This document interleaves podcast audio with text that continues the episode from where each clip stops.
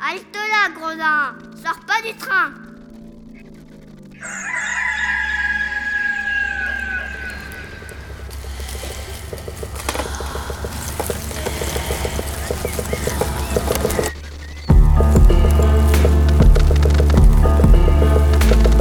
Dès ma plus tendre Plus on est jeunesse, malheureux, plus on souffre. Il faut plaindre les affligés.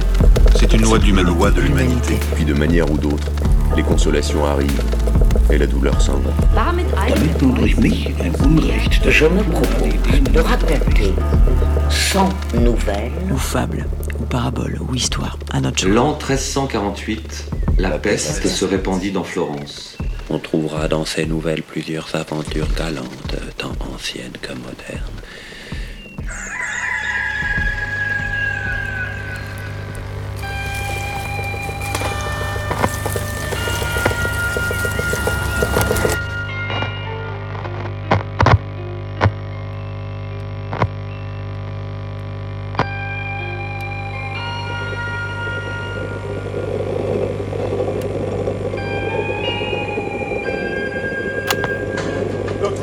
S'en fout, n'y a jamais les sous. Je suis déçu, la police ne le cul. Justice intérieure te traite comme inférieur. Réfléchis un peu,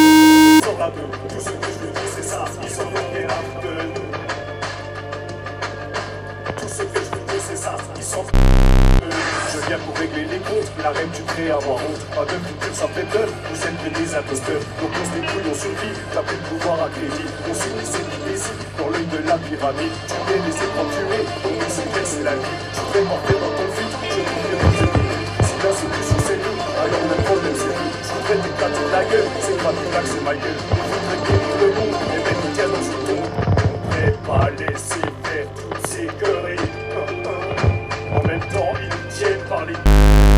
Ça fait partie du plan aussi.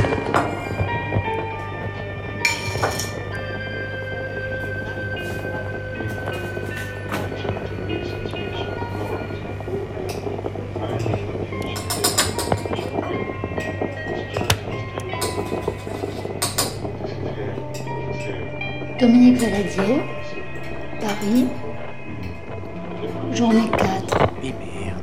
nouvelle 9, le mari jaloux et cruel. Buongiorno, mi chiamo Valeria Bruni Tedeschi e siamo il mercoledì 1 aprile 2020, sono le 10.19 del mattino e vi parlo dal sud della Francia, vicino a Tolone. Vi leggerò la novella settima del sesto giorno del Decamerone di Boccaccio.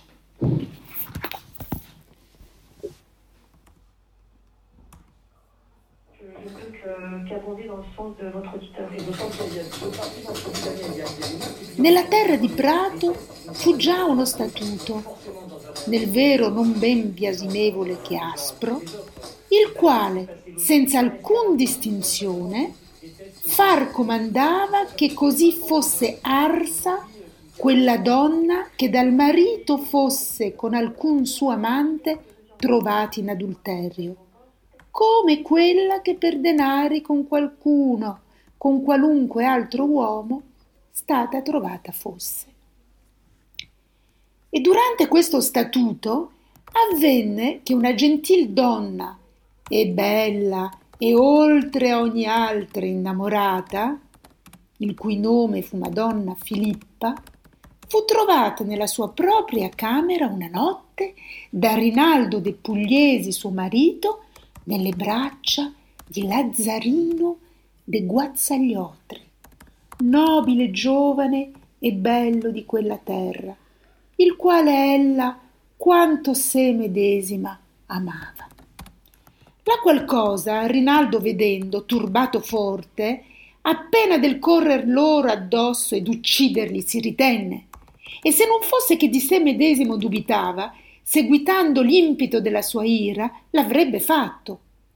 Rattemperatosi adunque da questo, non si poté temperare da voler quello dello statuto pratese che a lui non era lecito di fare, cioè la morte della sua donna. E perciò, avendo al fallo della donna provare assai convenevole testimonianza, come il dì fu venuto, senza altro consiglio pretendere, accusata la donna la fece richiedere. Senza altro consiglio prendere, accusata la donna la fece richiedere.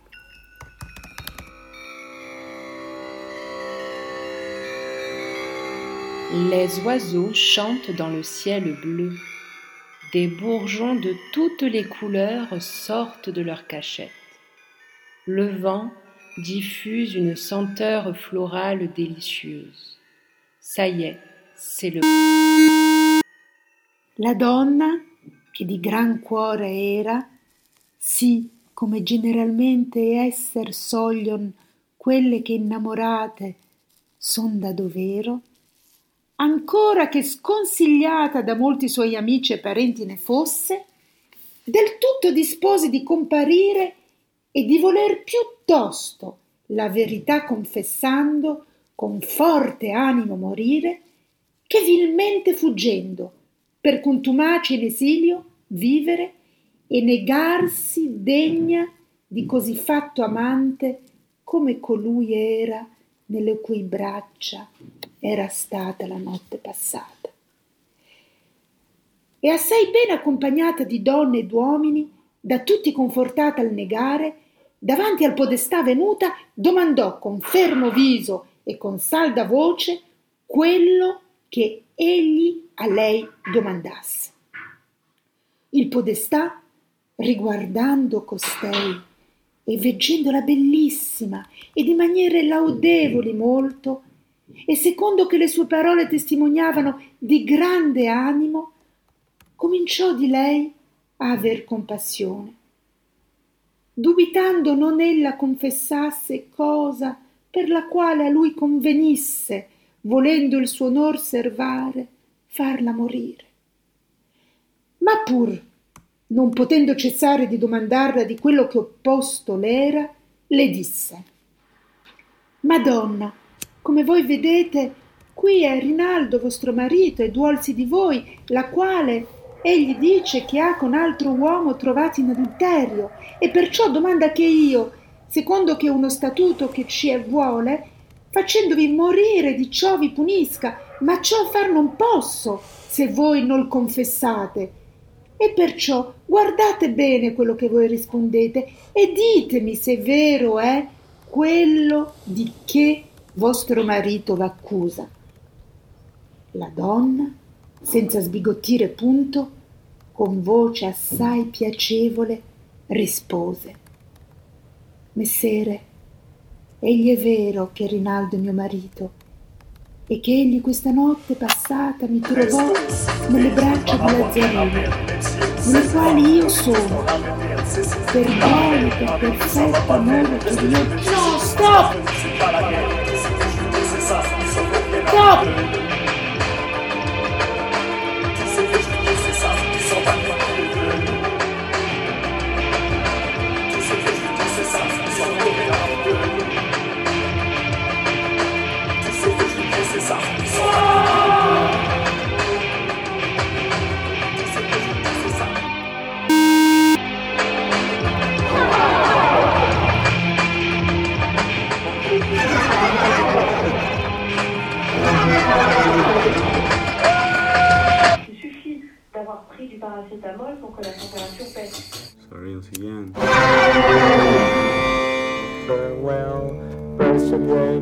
Nothing.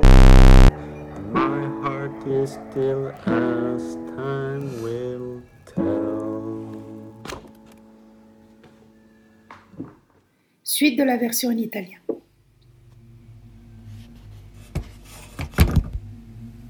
Wow. La donna, senza sbigottire punto, con voce assai piacevole rispose Messere, egli è vero che Rinaldo è mio marito e che egli questa notte passata mi trovò nelle braccia di Lazzarino, nelle quali io sono, per buono e per perfetto amore che io gli porto, molte volte stata, né questo negherei mai. Ma come io son certa che voi sapete, le leggi devono essere comuni e fatte con consentimento di coloro a cui toccano, le quali cose di questa non avvengono, che essa solamente le donne tapinelle costringe, le quali molto meglio che gli uomini potrebbero a molti soddisfare. E oltre a questo, non che alcuna donna, quando fatta fu, ci prestasse consentimento, ma niuna ce ne fu mai chiamata, per le quali cose meritamente malvagia si può chiamare. E se voi volete, in pregiudicio del mio corpo e della vostra anima, esser di quelle esecutore, a voi sta. Ma avanti che alcuna cosa giudicar procediate, vi priego che una piccola grazia mi facciate, cioè che voi il mio marito domandiate se io ogni volta e quante volte a lui piaceva, senza dir mai di no, io di me stessa gli concedeva intera copia o no. A che Rinaldo, senza aspettare che il podestà il domandasse, prestamente rispose che senza alcun dubbio la donna a ogni sua richiesta gli aveva di sé ogni suo piacer conceduto. Adunque, seguì prestamente la donna, domando io voi, messer Podestà, se egli ha sempre di me preso quello che gli è bisognato e piaciuto, io che doveva fare o debbo di quel che gli avanza? Debbolo io gittare a cani? Non è egli molto meglio servirne un gentile uomo che più che sé mama che lasciarlo perdere o guastare? Eran quivi a così fatta esaminazione di tanta e sì famosa donna quasi tutti pratesi concorsi, li quali, udendo così piacevol domanda, subitamente, dopo molte risa, Quasi a una voce tutti gridarono la donna aveva ragione e dir bene, e prima che di qui vi si partissono, a ciò confortandogli il podestà, modificarono il crudele statuto e lasciarono che egli si intendesse solamente per quelle donne le quali per denari a lor mariti facesser fallo. Per la qual cosa Rinaldo rimaso di così matta impresa confuso, si partì dal giudicio. E la donna, lieta e libera, quasi dal fuoco risuscitata, alla sua casa se ne tornò gloriosa.